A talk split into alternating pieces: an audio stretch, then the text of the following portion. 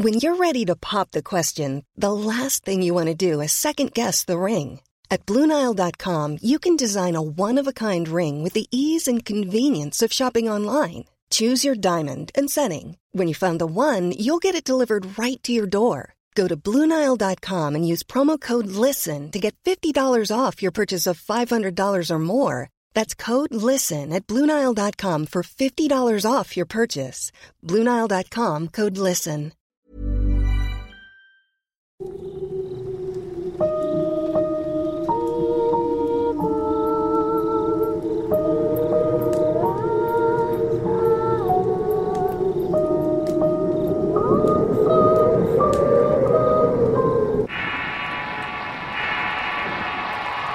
Ojos en la oscuridad. Historia de terror real basada en la anécdota de JFS. Escrita y adaptada por Avocados para el Rincón Paranormal y Relatos de Horror. Si quieres conocer más historias del mismo autor, te invito a visitar el enlace que dejaré en la descripción del video. Imagino que muchos de ustedes habrán visto la famosa película El sexto sentido. Un filme con la excelente actuación de Bruce Willis y Hal Joel Osment en los papeles protagonistas. Para aquellos que no tuvieron la oportunidad de ver la cinta, la misma cuenta la historia de un pequeño con facultades de clarividencia. Esto quiere decir que podía ver cosas que otros no pueden. Está de mal decir que es una película con una trama genial y el giro al final de la misma la hace súper recomendable. Dejando a un lado esto, ahora quiero que mediten en lo siguiente. Y si les afirmo que estamos rodeados de espíritus que pensarían que es una mentira, que no estoy en mis cabales tal vez. Al igual que el protagonista de la historia, puedo sentir, escuchar y percibir a las personas que han dejado el plano terrenal. Algunas son buenas y otras no tanto. No pido que me crean. Solo deseo sentar el testimonio de lo vivido y experimentado a lo largo de los años. Primera anécdota. Mi niñez fue marcada a causa de lo que observaba y escuchaba. Mis hermanos fueron los mejores amigos que pude tener en esa época, pero hay un punto límite para ello. Mis papás, aunque siempre me apoyaron, se les podía apreciar un sesgo de incredulidad hacia mí. Cosas de niños, amigos imaginarios, es algo que se le va a pasar con el tiempo. Deduzco que algo así es lo que muchas veces decían en sus pláticas de adultos referente a su hijo. No obstante, todo cambió a partir de vivir hechos extraños e individuales por separado con cada uno de ellos. Mamá y yo. Tenía nueve años de edad cuando se nos ocurrió a un hermano y a mí levantar un castillo. La fortaleza se construía amontonando unas sillas viejas sobre otras y cubriéndola con mantas. El juego fue interrumpido por el llamado de nuestra madre para ir a comer. Pero inmersos en la diversión no le dimos importancia. Mamá nos llama por segunda vez, esta vez en un tono más alto para que le hagamos caso. Al unísono respondimos que ya íbamos con mi hermano.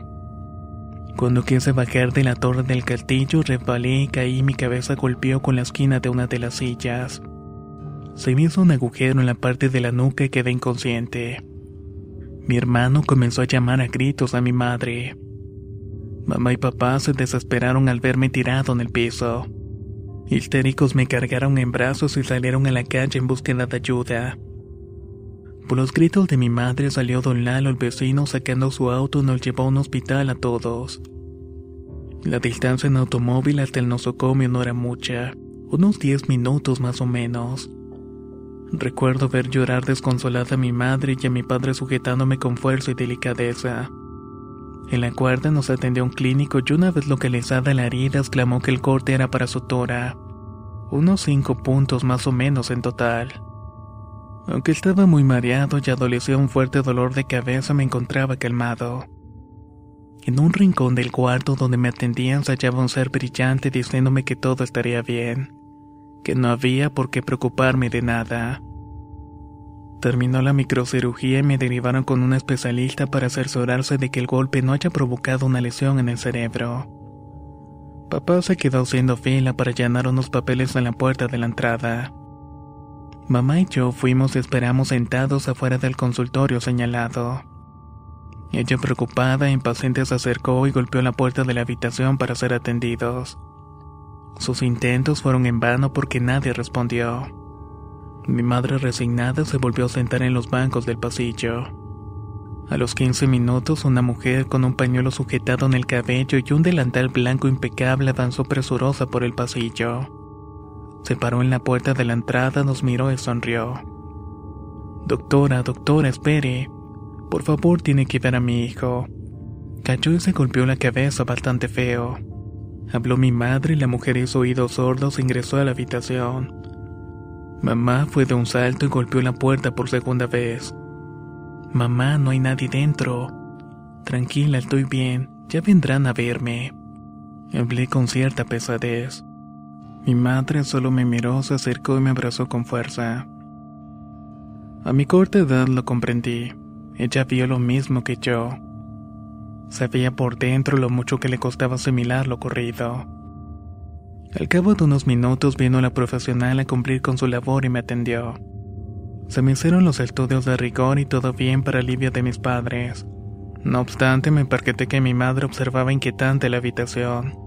Buscaba a alguien que nunca estuvo. Esa noche mis hermanos dormían plácidamente y en cambio yo daba mil vueltas en la cama. El dolor no me dejaba conciliar el sueño. Pasada la medianoche, despacito se abrió la puerta y vi a mi madre mirándome atentamente. Ven, mami, dije en voz baja. Mamá se acostó conmigo y era tanta la fuerza que podía escuchar el latir de su corazón. Tranquila, mami, todo va a estar bien. Ella no es mala, no se quiere ir todavía porque amaba su trabajo. Allí en ese lugar, en ese hospital donde ayuda a mucha gente. Murmuré despacio. Mi madre lloró y con la voz entrecortada respondió, Hijito mío, no puedo dejar de pensar en lo que vi. Me cuesta creerlo y no quiero imaginar lo que mi niño siente del diario. En esa noche invernal de julio me dormí llorando al lado de mi madre. Ella nunca más dudaría de mí. Mi madre ya no está y no saben cómo extraño sus abrazos y mimos. Espero verla cuando mi tiempo acabe. Papá y yo se han puesto a pensar en lo efímero de nuestras vidas. Todo pasa en un abrir y cerrar de ojos.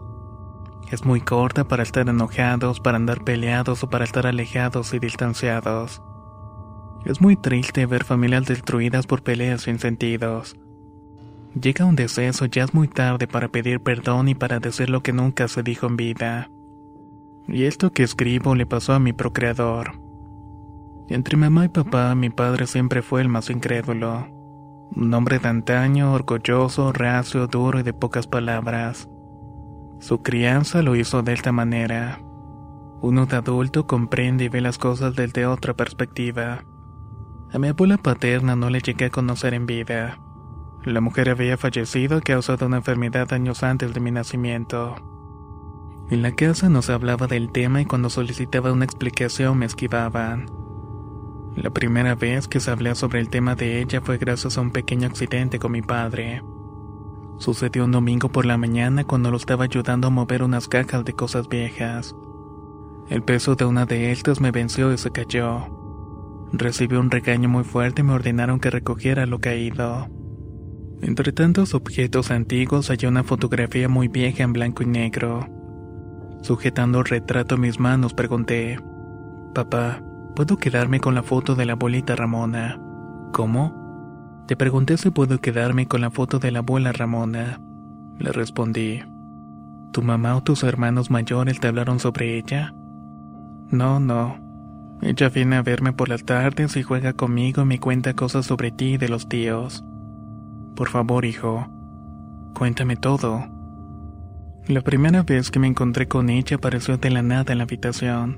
Dijo llamarse Ramona del Valle, que era mi abuela. A diferencia de otras veces, con ella no sentí miedo. Se nota que fue una buena mujer. Siempre me cuenta que los quiere mucho los tíos y a vos. Me pidió que no hablara de ella hasta que encontrara una foto suya. Papá se puso duro como una piedra. Los ojos se le pusieron brillosos y antes de que pudiera seguir hablando de la abuela Ramona me mandó al cuarto a descansar. Esa noche pasada de las 12 me desperté de un movimiento suave en la cabeza. Abrí los ojos y mirándome con cariño estaba ella.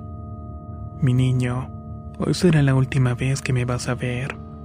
Sin embargo, antes de irme quiero pedirte un favor. Se trata de tu padre.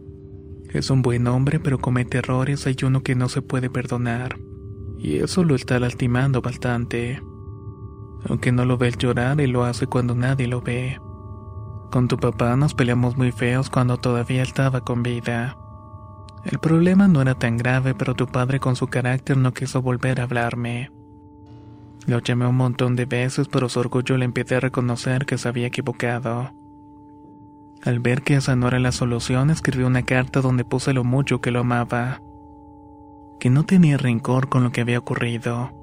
Que anhelaba su visita a la casa si algún día volvía lo iba a estar esperando con su comida preferida. ¿Qué pasó con esa carta, abuela? Pregunté. La muerte es cruel y llega en los momentos menos esperados. Deja muchas cosas inconclusas. Esa carta nunca la pude enviar porque enfermé y morí. Hijo, por favor dile a tu padre que la carta está en un sobre papel madera bien debajo de una pila de documentos viejos en el último cajón de mi ropero. Se dará cuenta al ver su nombre escrito bien grande en el frente de la hoja. No quiero que te vayas, abuela, supliqué. Mi niño, no puedo hacer lo que me pides porque me dieron permiso por poco tiempo. Pero ¿qué te parece si me quedo hasta que te duermas? Esa madrugada mágica la abuela me contó miles de anécdotas relacionadas con mi padre. Me dormí escuchando las travesuras de sus hijos. Al cabo de unas horas me desperté y decidí valerme de los primeros momentos a solas con mi padre para cumplir con la promesa hecha. Papá, tengo algo que decirte. ¿Qué pasa, hijo? Se trata de la abuela Ramona. Se fue y no va a volver. Antes de irse pidió que te diga que no estés enojado contigo. Ella te perdonó y te quiere mucho. Nunca dejó de pensar en ti. Terminé de hablar y ese hombre rudo e impoluto lloraba como un niño recién nacido.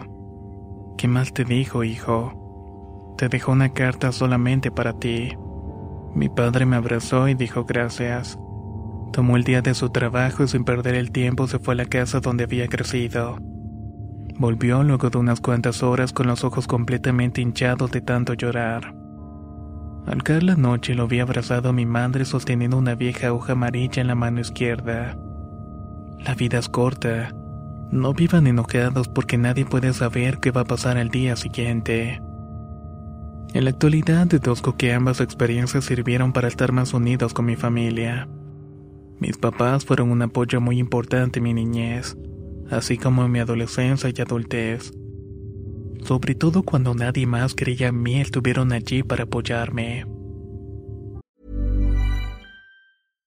How would you like to look five years younger? In a clinical study, people that had volume added with Juvederm Voluma XC in the cheeks perceived themselves as looking five years younger at six months after treatment. Look younger, feel like you. Add volume for lift and contour in the cheeks with Juvederm Voluma XC. Reverse signs of aging by adding volume to smooth laugh lines with Juvederm Volure XC.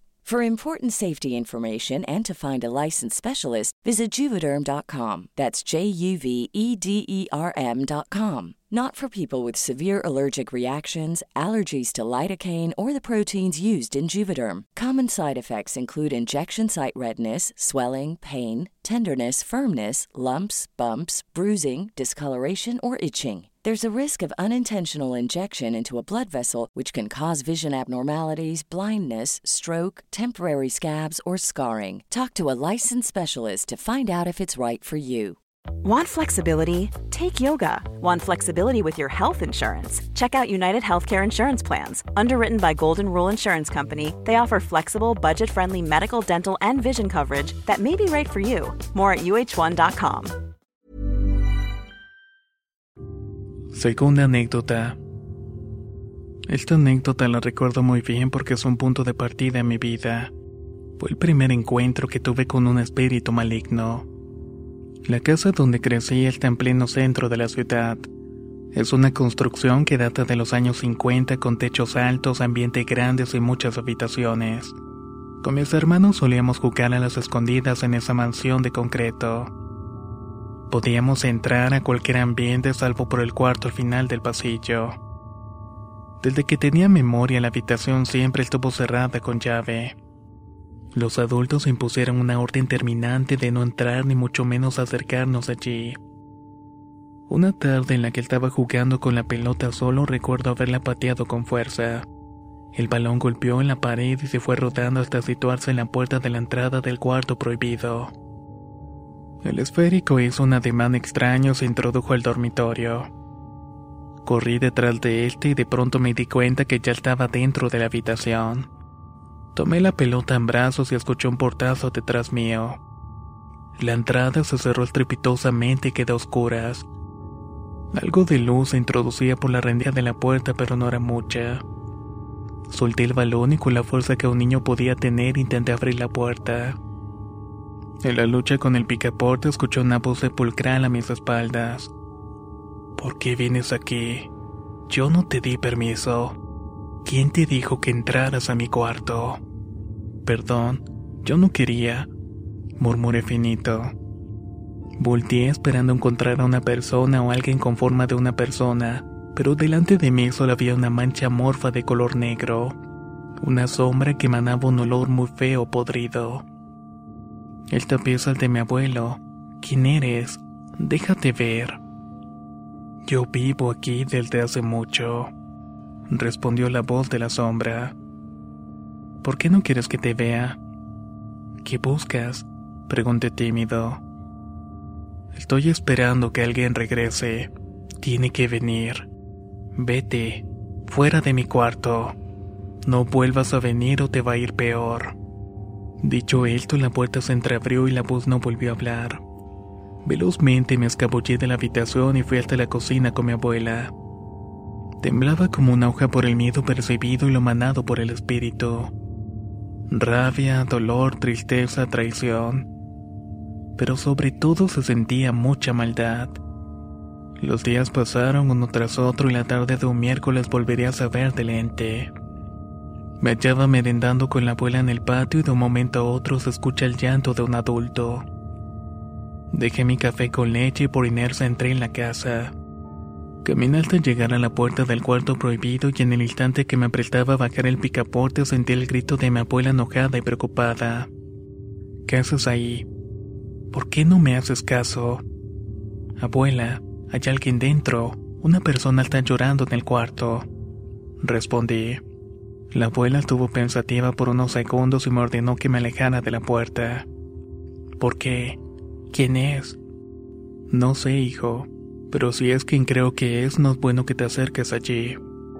Ven, vámonos a rezar mejor, exclamó la abuela. Esa noche no sé por qué razón fui a dormir con mis papás.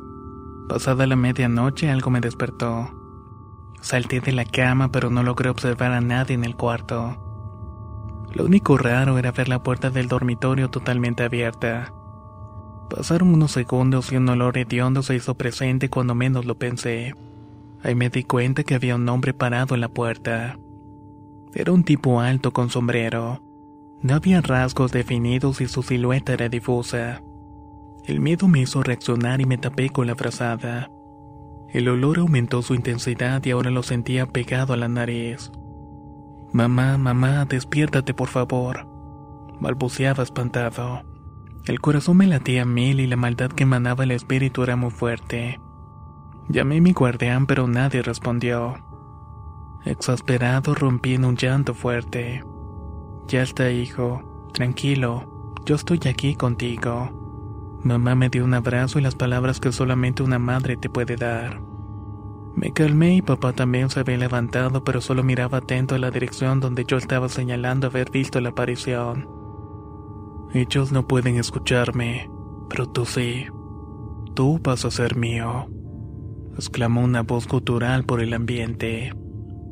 Hablé con mi madre de lo que estaba escuchando y ella rápidamente sacó una cruz y una Biblia de la mesita de luz y rezamos por un rato.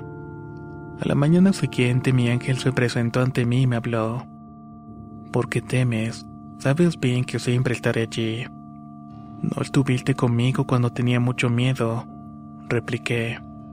Él no te hará nada porque el Creador y yo estamos contigo. Enfréntalo. Lo tienes que hacer. Es el designo de Dios para tu vida. Solo siente. Nunca vas a estar solo. Mi abuela entró a la cocina y al verme hablando solo supongo se habrá preocupado y me preguntó qué sucedía. Palabras más, palabras menos, relaté mi visión. En la semana de esto, por tercera vez, tendré un encuentro con un espíritu que habitaba en la pieza. Me hallaba recogiendo frutos en la parra al fondo del patio y lo vi parado al pie del tallo de la vid. ¿Qué quieres? ¿Por qué me molestas? ¿No tienes miedo de Dios? Interrogué. ¿Dios? Sí, Dios. Tu Dios me abandonó cuando más lo necesité. ¿En dónde está ahora?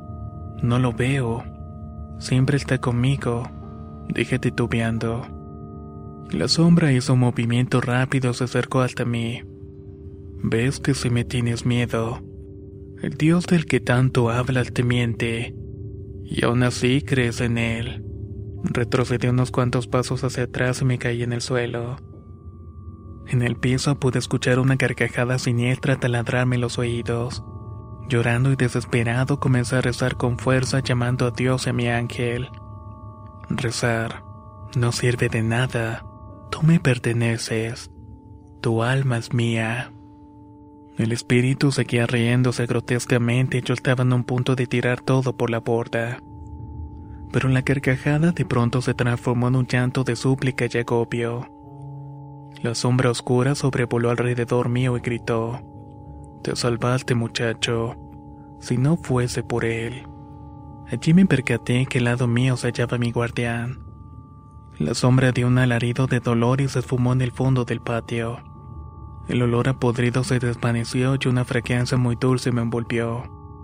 Quedé en paz y tranquilo. Esa fue la última vez que vi al espíritu del cuarto. La historia no termina aquí, regresé del patio y fui a hablar con mi abuela de lo sucedido. Ella tragó saliva y a los segundos dio un suspiro muy fuerte de resignación. Te voy a contar sobre el pasado de la casa, y es algo que no quiero comentar para evitar sumar más cosas a la situación. Pero esto se está yendo de las manos. Acotó mi abuela. Esta casa fue comprada por tu abuelo al poco tiempo de casarnos y decidimos al principio valernos de la construcción y alquilar algunos cuartos para hacernos de unos pesitos más. Dijimos que solamente sería por un año. Sin embargo, la llegada de tu mamá y de los tíos logró que el año de la locación se transformara en casi más de una década de alquileres. Así que la casa funcionó como un pseudo hotel. En la primavera del 62 alquilamos ese cuarto al final del pasillo a una joven pareja. Ella se desempeñaba como empleada doméstica y el hombre trabajaba como ferroviario. Iba y venía a los trenes cada semana. La pareja discutía mucho más de lo normal y siempre por los celos del tipo. La última vez que se le vio a la mujer fue una noche que discutieron tan fuerte que tu abuelo tuvo que intervenir en la confrontación. La muchacha se fue diciendo que estaba harta de todo y que no regresaría jamás. Y cumplió la promesa. El joven marido dejó de trabajar en los trenes. Vivía recluido en la habitación y salía muy poco.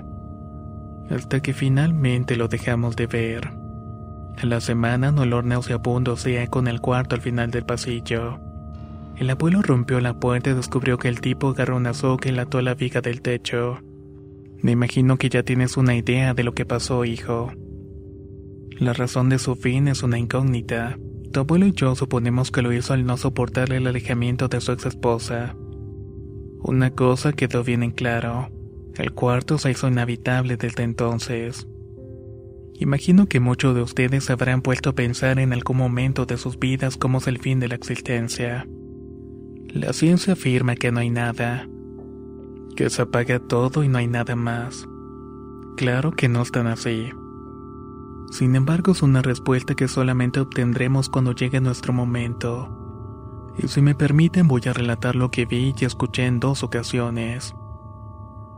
Tercera anécdota. ¿Qué es el miedo? ¿Una emoción o una sensación? Para mí es una versión natural ante el peligro real. El corazón y la respiración se aceleran y el cuerpo se pone tenso. En ese momento llega un agobio a tu ser y te paralizas por completo. Quiero decirles, queridos amigos, que en mi vida nunca sentí tanto miedo como esa vez que platiqué con el que no nombro. En 2007, el tío de uno de mis mejores amigos fallece luego de una larga lucha contra una terrible enfermedad. El hombre sabía de mí, de lo que yo soy capaz y a la vez por mi padre comprendía quién era realmente él. Un adulto practicante del ocultismo. Por entonces hacía de taxista y el horario del sepelio se complicaba por mi jornada nocturna. Estaba inmerso en una disyuntiva de acercarme o no al velorio. Al final decidí ir por mi amigo más que nada. Llegué en la madrugada y en la sala no había nadie salvo por una mujer hermana del finado. La señora se alegró al verme y al cabo de media hora suplicó que me quedara por un momento cuidando la sala. Que solamente iría por unas cosas a su casa y volvería. Que no debía preocuparme por nada.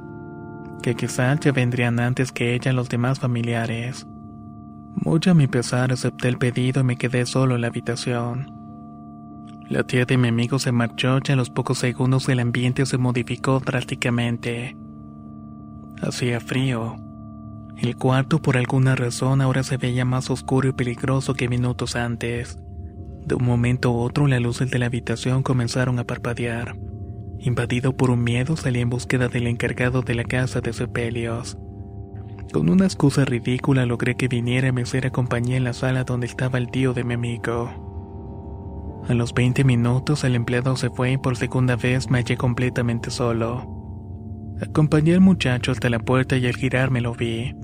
Estaba muy cerca del cajón. Alguien estaba parado y observaba detenidamente al fallecido. ¿Me tienes miedo? Resonó una voz gutural en mi cabeza. No, no te tengo miedo, balbuceé.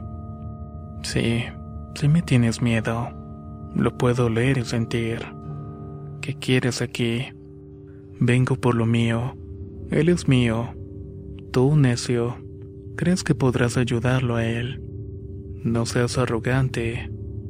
Habló Satanás. Ay, amigos, no saben lo que se siente estar al lado del demonio. Las fuerzas flaquean y cada milímetro de mi cuerpo temblaba del terror. En mi mente llamaba con todas mis fuerzas a mi ángel y le rogaba a Dios que no me abandonara en ese momento. Si Dios así lo quiere, así será, me atreví a decir. No nombres a ese. Te dejó de niño, te hizo y te hace y te hará sufrir incomprensión y abandono. Y aún así lo buscas, si fuese como lo describe, no existiría el mal y tampoco existiría el dolor. Refutó el demonio. No voy a mentir. En ese instante me quebré y dejé de creer en Dios. No eres fuerte. Sentí una voz rugir en mi cabeza. Transcurrieron unos segundos y vi una luz negra que lo envolvió. Un halo de oscuridad gravitó sobre el demonio. Las luces del cuarto comenzaron a parpadear nuevamente y antes de marcharse observé al tío de mi amigo gritando por ayuda. La habitación volvió a quedar oscura por unos momentos y al volver la electricidad todo quedó tranquilo. Las piernas no pudieron soportar mi peso y caí de rodillas al piso mientras sollozaba. Inmediatamente sentí una mano ponerse en mi hombro derecho. ¿Por qué? ¿Por qué no viniste?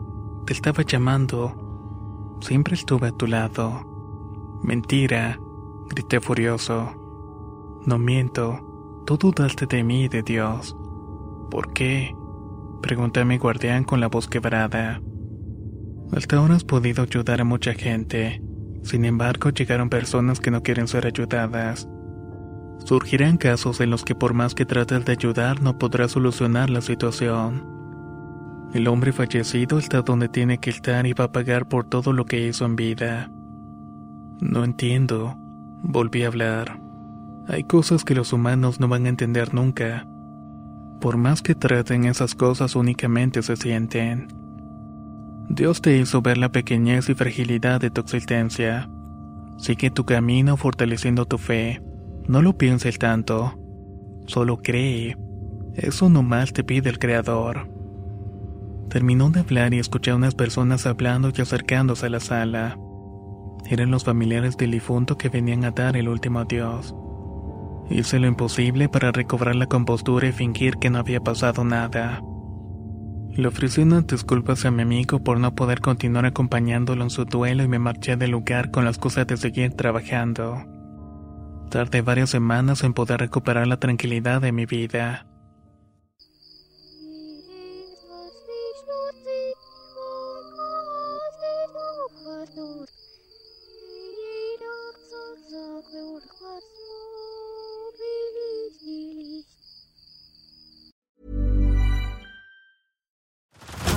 Head over to Hulu this March, where our new shows and movies will keep you streaming all month long.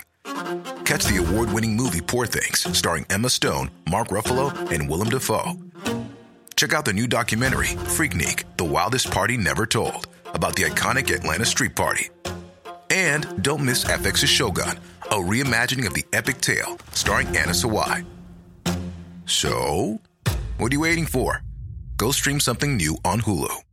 If you thought the only way to get a more defined jawline with natural looking results was through surgery, think again. Juvederm Volux XC is a non surgical injectable gel filler that improves moderate to severe loss of jawline definition and can help you achieve natural looking results with little downtime. Even better, this improved definition lasts up to one year with optimal treatment. No maintenance required. Improve jawline definition for a smooth, sculpted look with Juvederm Volux XC. For important safety information and to find a licensed specialist, visit juvederm.com. That's J U V E D E R M.com. Not for people with severe allergic reactions, allergies to lidocaine, or the proteins used in Juvederm. Common side effects include injection site redness, swelling, pain, tenderness, firmness, lumps, bumps, bruising, discoloration, or itching. There's a risk of unintentional injection into a blood vessel, which can cause vision abnormalities, blindness, stroke, temporary scabs, or scarring. Talk to a licensed specialist to find out if it's right for you.